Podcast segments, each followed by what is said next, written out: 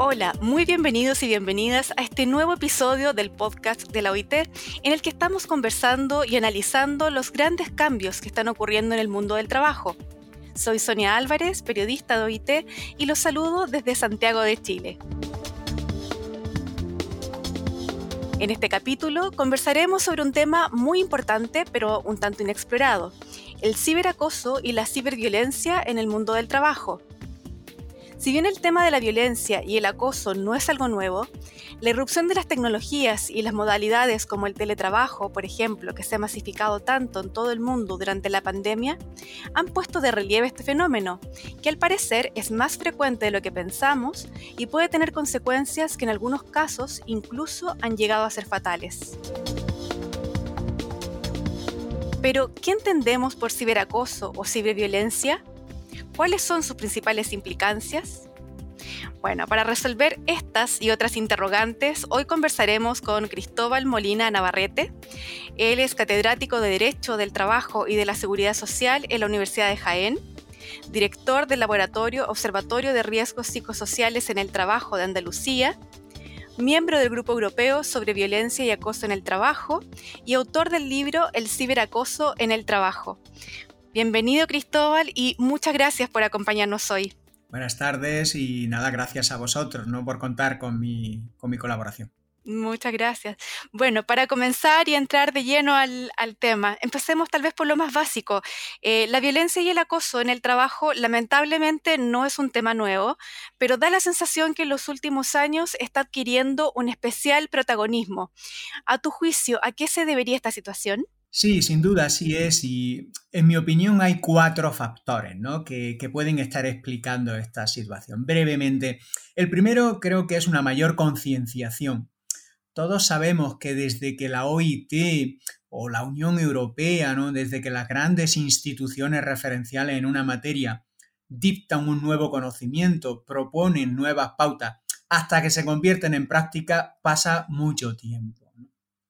Esto es un problema que habrá que resolver en algún momento en el que efectivamente estos cambios son bastante lentos. Eh, claro, por eso e, ese tránsito, ese tiempo dilatado. ¿no? Yo creo que ese camino se está recorriendo y por tanto ahora, a los albores del siglo XX, en el 2000, en fin, en el 2021 ya es un momento donde efectivamente esto empieza a tener una mayor relevancia. Hay un segundo factor que para mí también es muy significativo y es la mayor certeza normativa.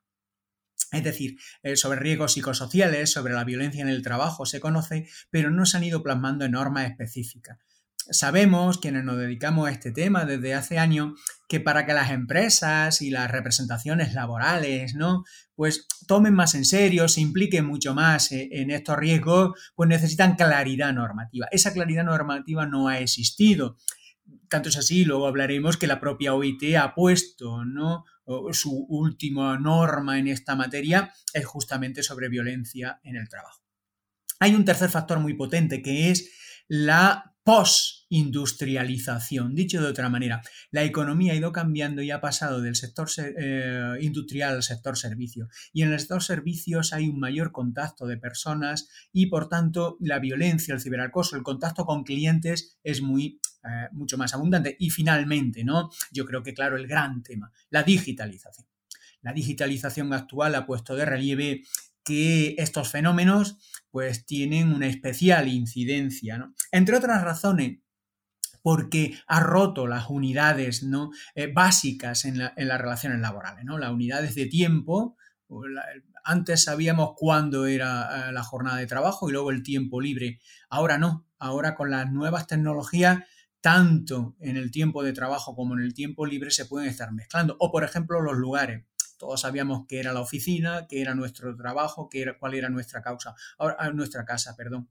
Ahora sabemos que la casa puede ser la oficina y la oficina la casa, ¿no? Estas mezclas yo creo que están incidiendo mucho en este enorme auge, ¿no? De la materia de los riesgos psicosociales en general y la violencia y el acoso en particular.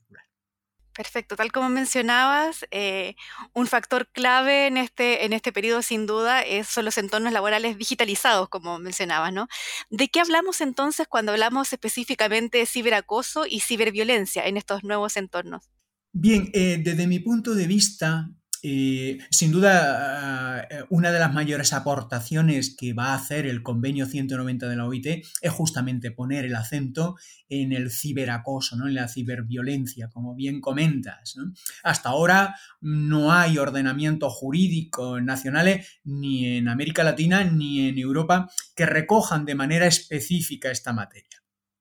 Bien, hay un elemento importantísimo. Para mí, el ciberacoso en el trabajo, la ciberviolencia, es aquella violencia o aquel acoso que se realiza a través de las nuevas tecnologías. Alguien puede decir, bueno, pues para eso no hay que ser catedrático, ¿no? Decir, oiga, pues eso, eso es fácil de saber, ¿no? Eh, aquí el medio, la tecnología que se utiliza es determinante. Ahora bien, yo doy un paso más que hasta ahora no se ha dado, ¿no? Y me parece muy importante. la tecnología, el uso de la ah, tecnología digital, las nuevas tecnologías de información, comunicación, redes sociales, Internet, eh, esto cambia un poquito el propio concepto de, eh, de, acoso en el trabajo. Y voy a dar tres elementos, ¿no? Muy rápidamente para que se entienda. Primero, eh, se entiende acoso en el trabajo, violencia en el trabajo, justamente la que se hace en el trabajo, en los lugares del trabajo o durante el trabajo. Bien, aquí nosotros nos hemos percatado de una cuestión. La mayor parte de los, de los procesos, de las conductas de ciberacoso y de ciberviolencia se hace fuera de la jornada de trabajo fuera de los lugares de trabajo y con equipos personales. Este es un, tema importantísimo porque, claro, estamos hablando de ciberacoso en el trabajo. Para que sea relevante desde el punto de vista laboral, tiene que tener esa conexión laboral. Eh, segundo elemento, la intensidad. Siempre se ha dicho que el acoso en el trabajo implica pues aquellas conductas reiteradas, frecuentes en el tiempo, que le dan un punto de gravedad frente a la violencia como actos individualizados. Bien, con el ciberacoso esto cambia. ¿Por qué? Por el propio medio. El medio llega muy intensamente y a muchas personas. Cuando el ciberacoso se hacía más en ámbitos reducidos, en ámbitos incluso privados, en ámbitos más silenciados, la intensidad tiene que proyectarse en el tiempo. En las redes no. A, través de eh, las nuevas tecnologías. No, ¿por qué? Porque llegan a todos lados, tiene un poder de difusión extraordinario. Y finalmente hay un tercer elemento que el medio está ayudando. Mientras que en el, acoso en el trabajo en la mayor prevalencia se da desde la dirección, es decir, las personas superiores jerárquicas, desde la dirección de empresa hacia los trabajadores, lo que se llama acoso vertical descendente, no hemos dado cuenta, los que hemos hecho estudios empíricos en esta materia, que la mayor parte de los casos registrados, identificados de ciberviolencia es horizontal, es decir, entre compañeros, normalmente de compañeros a compañeras de trabajo, y en ocasiones, que puede cifrarse en torno al 30%, incluso es un acoso vertical pero ascendente, es decir, determinados trabajadores a sus superiores jerárquicos. Muy interesante lo que nos cuentas, porque siempre uno tiene como una mentalidad de cómo es este acoso, cómo se da, que también puede ser de manera horizontal, como nos mencionas, así que eh, es muy interesante ejemplificarlo. Tal vez si nos dieras algunas de estas prácticas más comunes, ejemplos de dónde vemos o cómo vemos este ciberacoso en el, en el trabajo, en situaciones concretas. Antes, al principio de la intervención, la entrevista, pues comentabas que hace tiempo que se habla. Creemos que esto es muy nuevo, ¿no? Y sin embargo ya yo he registrado más de un centenar de sentencias donde aparecen este tipo de comportamiento. Es verdad que a partir del año 2014, 2015, no voy a poner en efecto aquellos casos que yo he podido identificar, hay muchos más, por supuesto, pero aquellos casos que yo he podido eh, eh, identificar más en no solo la experiencia social, sino la experiencia judicial, ¿no? Para darle una, mayor dimensión institucionalizada. Por ejemplo, hay una tipología muy usual, que es la de eh, comentarios en las redes por parte de compañeros de trabajo contra compañeras donde se hacen o se desautoriza o se critica su modo de trabajar o se hacen comentarios sexistas.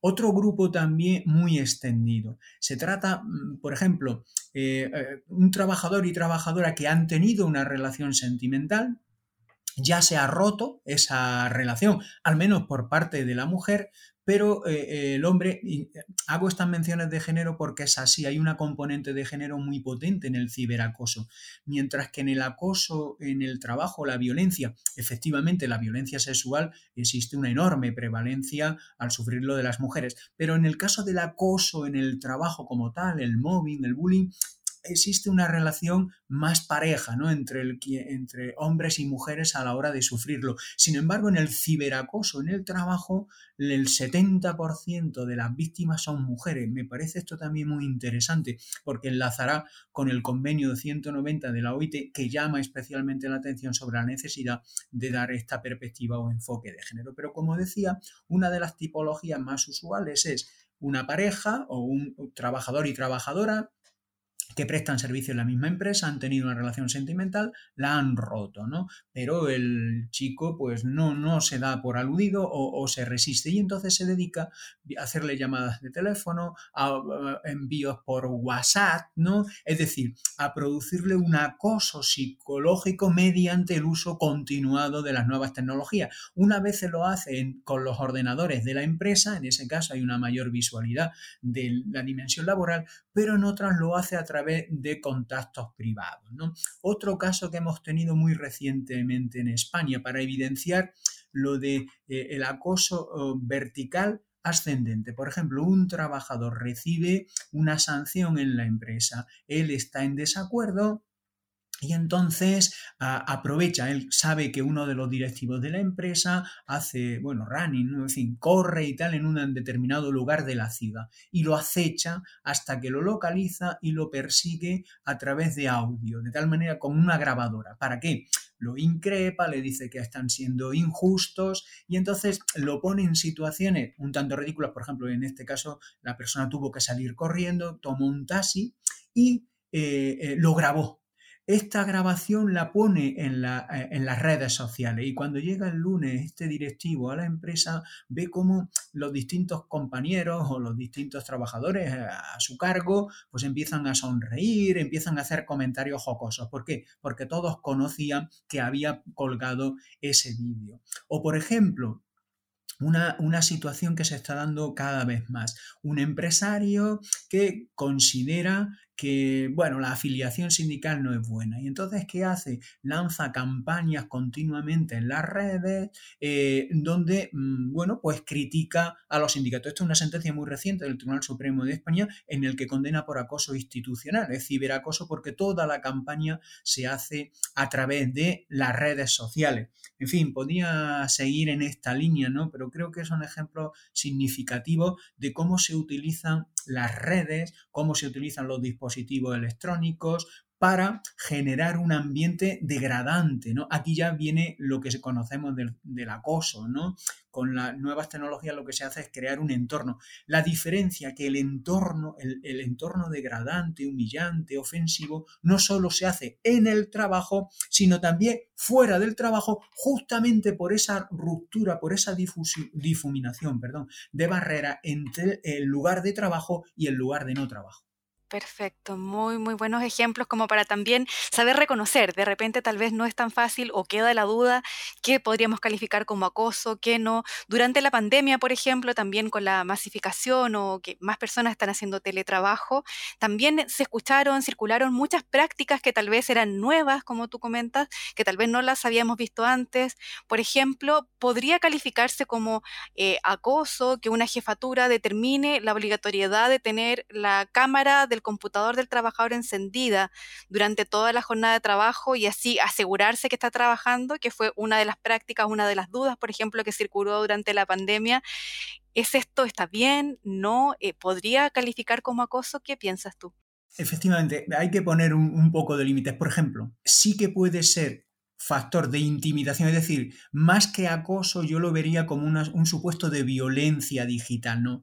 Cuando, vamos a ver, eh, controlar a las personas teletrabajadoras a través de eh, sistemas tecnológicos es legítimo, ¿no? Lógicamente porque es el único medio para controlar la efectividad de la prestación de servicio. Ahora bien, como muy bien estás comentando, cuando se hace de una manera invasiva, tanto por el medio como por la intensidad, por el carácter continuado, entonces sí que, de hecho hay alguna sentencia muy reciente en Francia, en Italia y varias en España, donde recogen que un control continuado e invasivo de eh, la persona teletrabajadora o incluso aunque estés en la oficina, si estás continuamente rodeado de estos sistemas, pueden ser situaciones de intimidación en el trabajo contrarias a su derecho a la intimidad y también a su derecho a una estabilidad biopsicosocial, es decir, a la protección de su derecho a la integridad personal.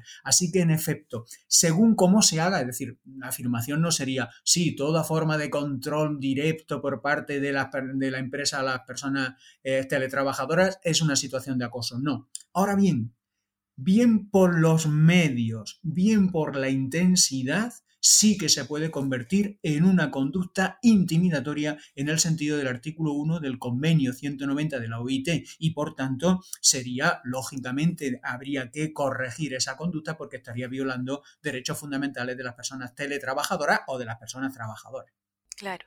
¿Crees que, la pandemia intensificó estas formas de violencia o tal vez solo se hicieron más visibles?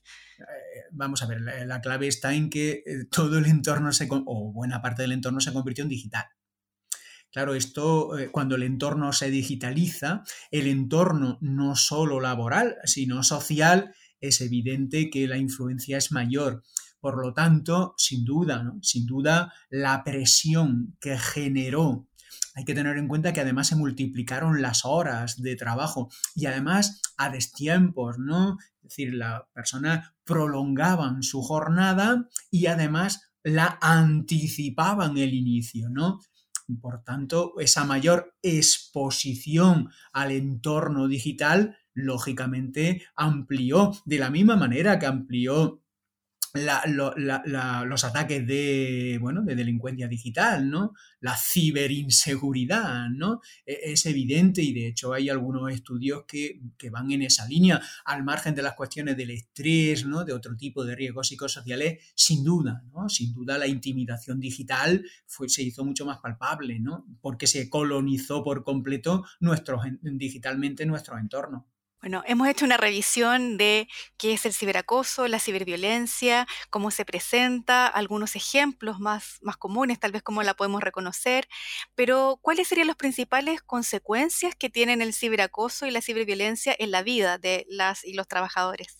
Sin duda, bueno, aquí ya puede haber una mayor aproximación con la violencia y el acoso en el trabajo, ¿no? Sin, sin la tecnología. Lo que ocurre es que pueden ser más devastadores, como antes decía, por la enorme intensidad. De hecho, lamentablemente tú antes lo sugerías en tu inicio, eh, ya hemos conocido diferentes situaciones de suicidio de varias personas trabajadoras sometidas a estas situaciones, por ejemplo, en el caso Ibeco. E, e, en, España, donde esa difusión, la difusión de varios vídeos un vídeo sexual dentro del grupo de trabajadores a través de WhatsApp, pues llevó a esta una mujer. Ha ocurrido también en Italia, ¿eh? ha ocurrido también en, en Estados Unidos, ¿no? Es decir, que bueno, cuento el caso español porque es el que conozco más directamente, pero también se dan en, en otros países. Claro, esto, afortunadamente, estas son las situaciones más trágicas, ¿no? Es decir, no son las más normales. Ahora bien, Ahora bien, eh, sí que tiene efectos tanto en las empresas como en las personas trabajadoras. Las personas trabajadoras porque les genera una enorme situación de angustia, estrés, ansiedad eh, que eso les lleva a bajas reiteradas y por tanto una pérdida de calidad de vida e incluso a contraer enfermedades importantes, ¿no?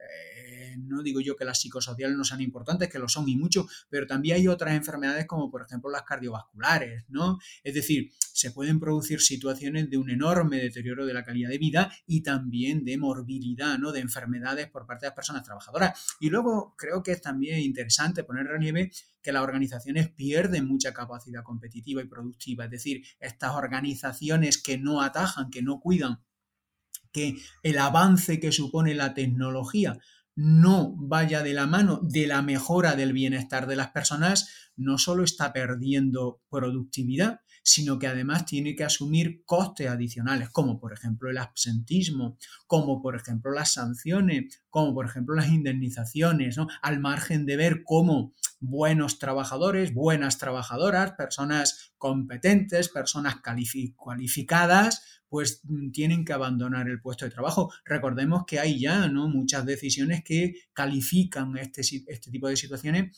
como incapacidades, ¿no? Es decir, estas situaciones dan lugar a incapacidades, incapacidades permanentes, ¿no? Es decir, que estas personas ya no son hábiles, ¿no? Para poder desarrollar su propia actividad y por tanto mm, sí que son muy importantes, ¿no? Los costes para las personas, por tanto costes humanos, para las empresas, por tanto costes económicos y para la sociedad, ¿no? Muchos de estos costes se desplazan a los sistemas sanitarios sistemas sanitarios que ya hemos visto que con la COVID-19 pues tienen muchas lagunas, ¿no? Con lo cual sería un problema añadido que sin embargo podríamos prevenir o podríamos evitar con una buena política de prevención de estos riesgos tal como mencionas, son muchas las consecuencias, muchas también que hay directamente sobre los trabajadores que, sufren esta, tanto el ciberacoso, la, ciberviolencia, y justamente eh, de la mano de estas consecuencias y, buscando la prevención, que es un elemento que tú mencionas también dentro de tu respuesta, es que aparece el convenio 190, ¿no? De la OIT, que tú ya lo has mencionado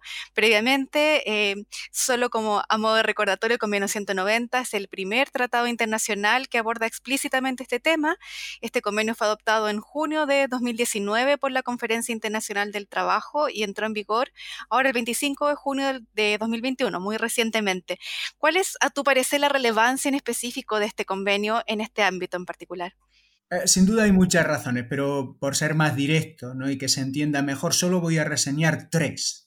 La primera, porque da certidumbre normativa al marco regulador. Dije al principio que una de las razones por las cuales ha ido tardando tanto ¿no? la concienciación o la conversión en práctica diaria de la gestión de los riesgos psicosociales es la incertidumbre del marco regulador. De hecho, en Europa todavía no tenemos ninguna directiva específica y la mayor parte de los países de la Unión Europea, salvo algunos, por ejemplo Bélgica, Francia, Suecia, un puñadito muy pequeño de países, los demás no tienen una regulación específica. Bueno, esto se va a acabar con el convenio 190 de la OIT es un hito jurídico normativo y además para mí es muy importante. Porque porque hasta ahora hemos ido nadando en cierta ambigüedad de los códigos de conducta, las recomendaciones, instrumentos muy útiles, ¿vale? Instrumentos muy útiles que la OIT promociona y así debe ser, pero pero generaba cierta confusión, ¿no? Y le daba algo de debilidad, ¿no? al marco regulador, a las obligaciones en materia de prevención de riesgos psicosociales. El hecho de que la OIT, ¿no? En el hito de su centenario, haga, después de 11 años, ¿no? sin una norma jurídica, la dedique a esto, me parece una idea muy potente, muy importante, porque los Estados miembros van a estar obligados a desarrollar. Tiene que haber ya una ley que defina todas estas cosas. Un segundo paso que también me parece muy importante. La OIT deja muy claro que el marco, el enfoque de mm, la, erradicación de la, de violencia y el acoso y el ciberacoso, que lo, menciona por vez primera, como antes hemos dicho, por tanto esto también sería un aporte muy importante, debe hacerse en el marco de la prevención de riesgos laborales. Esto para mí es muy interesante, ¿por qué? Porque hasta ahora ha habido muchas dudas, ¿no? Decían, bueno, esto del ciberacoso, la violencia, es una cuestión penal, ¿no? Esto, esto debe llevarse por la vía penal. Otros decían, bueno, no, esto, esto deben ser las inspecciones de trabajo, esto, esto es una cuestión administrativa, ¿no? Y parecía que el tema de la prevención, el enfoque psicosocial, eh, la parte directa de las empresas y de los interlocutores, es decir, de los sindicatos, como que quedaba en un segundo plano. El convenio de la OIT es clarísimo para erradicar el acoso, la violencia en el trabajo, en sus dimensiones también tecnológicas más modernas, se necesita una adecuada política de prevención de riesgo psicosocial. Ya no puede haber dudas todos los estados tienen que tener claro que esto es un problema psicosocial. Recientemente lo decía también una sentencia del Tribunal de Justicia de la Unión Europea, una sentencia del 9 de marzo de, este año, del 2021, muy, muy, muy interesante. Y hay un tercer elemento, antes lo decía, que también lo deja muy claro el comer. Eh, esto siempre se ha sabido, ¿de acuerdo? Y los estados tienen herramientas, pero, pero también quedaba un poco diluido el enfoque de género la violencia y el acoso, la ciberviolencia y el ciberacoso por razón de sexo. Este es un tema muy importante que, deja, ¿no? que deja emerger, que pone en un primer plano mejor el convenio de la OIT y que me parece que va a, exigir ¿no? cambios también significativos. Por ejemplo, en Francia se hizo hace dos años, en Italia también, y España el año pasado elaboró una normativa ya que venía a anticipar un poco esta dimensión, ¿no? el enfoque de género de los problemas de salud laboral. Esos serían sintéticamente, lógico, ¿no? Los tres hitos, los tres aportaciones, las tres grandes novedades que va a significar el convenio 190 de la OIT. Muchas gracias. Muy claro, muy preciso, así que Muchas gracias también por darnos tu apreciación respecto al convenio y también qué va a implicar luego la, aplicación del convenio también por la parte de los distintos gobiernos. Ya cerrando nuestra conversación, quería preguntarte cuál sería a tu parecer el llamado ahora a hacer a los gobiernos, a las empresas, a los trabajadores, es decir, a los actores del mundo del trabajo para prevenir estas situaciones. Hemos hablado un poco, claro, de las consecuencias, de cómo se da, pero en términos de prevención, ¿qué acciones podrían impulsarse desde de estos ámbitos para poder reconocer a tiempo y prevenir sobre todo eh, el ciberacoso y la ciberviolencia en el trabajo. Sí, sin duda, eh, claro, aquí está la parte principal. Antes lo comentaba, ¿no? Es decir, las instituciones tienen que tener claro estos conceptos, tienen que diseñar políticas, pero esas políticas tienen que llegar a los dos sujetos de la relación laboral, la empresa y las personas trabajadoras, con su estructura representativa. Y aquí hay un elemento que también está en el convenio 190 y que me parece muy interesante. Los protocolos o, si se quiere, los procedimientos de gestión del acoso, del ciberacoso, es decir, de todos los fenómenos de violencia y acoso, independientemente del ámbito o de eh, los medios y, y, formas en los que se realice, que tiene que ser integral. Pongo un ejemplo, ¿no? Eh, nosotros hemos podido estudiar en el laboratorio que cuando las empresas hacen protocolos unilaterales, es decir, a través de códigos de conducta, son más ineficaces que cuando esos protocolos son establecidos en el marco del diálogo social y de la negociación colectiva. Por tanto, las leyes nacionales que desarrollen el convenio 190 debe exigir. Esto no está en todos los países ahora mismo. En uno sí, por ejemplo en Francia, por ejemplo en, Bélgica.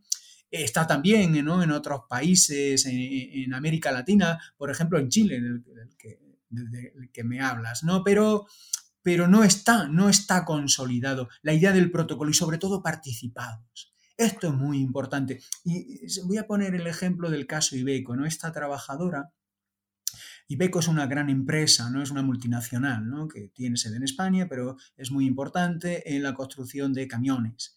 Eh, bueno, e, esta empresa tiene un protocolo. Tenía un protocolo antes de que se produjera el, suicidio de una trabajadora, justamente por la difusión dentro, por WhatsApp, dentro de la empresa de esos vídeos. Eh, tenía un protocolo en el que justamente prohibía expresamente prohibía expresamente que se hiciera ese tipo de difusiones.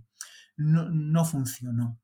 ¿Qué ocurre? Que no basta con tener un papel, con tener un protocolo, con tener un instrumento. Tiene que conocerse en la empresa, tiene que participar la representación de los trabajadores y tiene que hacerse una formación específica para que no solo sea un papel, no, no se haga prevención de papel, sino que sea algo que se asuma, ¿no? que una trabajadora, un trabajador, antes de darle al me gusta o antes de darle al clic de difundir, diga, no, esto no puede ser, yo no puedo colaborar en esta actividad, tengo que denunciarlo. ¿no? Me parece muy importante, por, lo tanto, el papel de las empresas y el papel de las personas trabajadoras a través de sus representaciones con estos mecanismos ¿no? procedimentales, que, se, procedimentados, perdón, que, que, tenga transparencia. ¿no? Me parece vital para que pasemos de esta realidad ya institucionalizada, de estos marcos normativos, a, la vida cotidiana, ¿no? a un uso diario que haga que no se produzcan este tipo de comportamientos tan lesivos para los derechos de las personas y como vemos también para la suerte económica de las empresas. Bueno, muchas gracias por esta conversación, Cristóbal. Sin duda, este es un tema vasto en el cual hay mucho por explorar, aprender. Entonces, te agradecemos que nos hayas podido acercar y ayudar a comprender un poco más sobre sus implicancias. Muchas gracias a vosotros. Yo ha sido para mí un placer y me pongo a vuestra disposición para lo que consideréis más útil en este interés común. Muchas gracias. Bueno, y para más información les invitamos a visitar el sitio web de OIT www.ilo.org y sumarse también a la campaña mundial para que el convenio 190 sea ratificado y aplicado por los gobiernos de todo el mundo. Soy Sonia Álvarez, les envío un cordial saludo y los esperamos próximamente en un nuevo episodio del podcast de la OIT sobre el futuro del trabajo. Muchas gracias.